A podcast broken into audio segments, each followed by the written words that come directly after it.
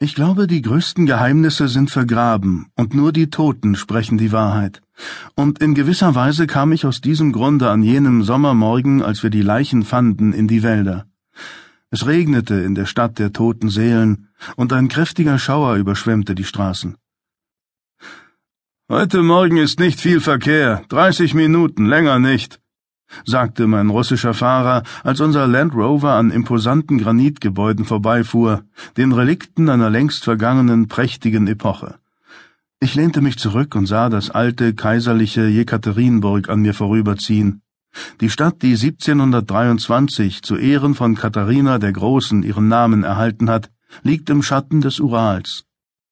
Als wir Jekaterinburg hinter uns ließen und an den mit Birkenwäldern bewachsenen Hängen vorbeifuhren, öffnete ich die Lederaktentasche auf meinem Schoß und nahm eine Akte heraus. Auf dem blauen Aktendeckel stand Vorläufiger Bericht über die Ergebnisse der archäologischen Grabungen in Jekaterinburg.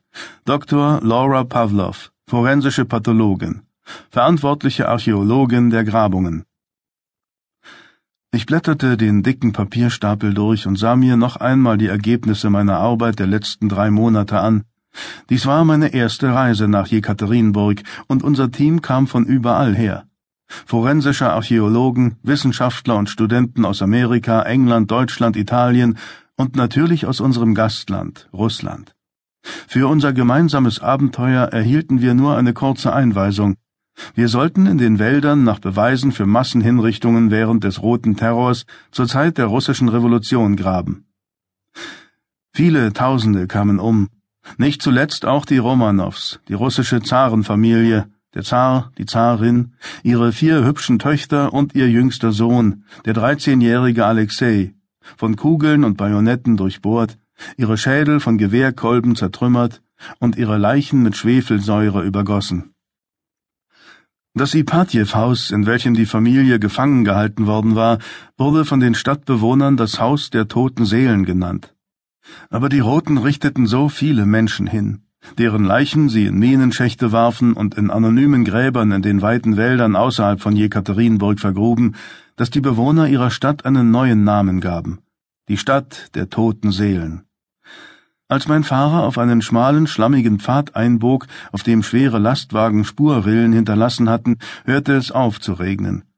Unser Land Rover steuerte auf eine Ansammlung von Baracken und stabilen, begehbaren Zelten zu, die für die Dauer unserer Grabungen in der Mitte einer Lichtung in einem Birkenwald aufgebaut worden waren. Auf einem von Hand beschriebenen Holzschild stand auf Englisch und Russisch Grabungsstätte, Privatgrundstück, unbefugtes Betreten verboten. Ich war in diesen nach Harz duftenden Wald gekommen, um die Geister der Vergangenheit auszugraben, doch absolut nichts hätte mich auf das ungeheure Geheimnis vorbereiten können, über das ich stolperte, als die gefrorene sibirische Erde ihre Toten preisgab.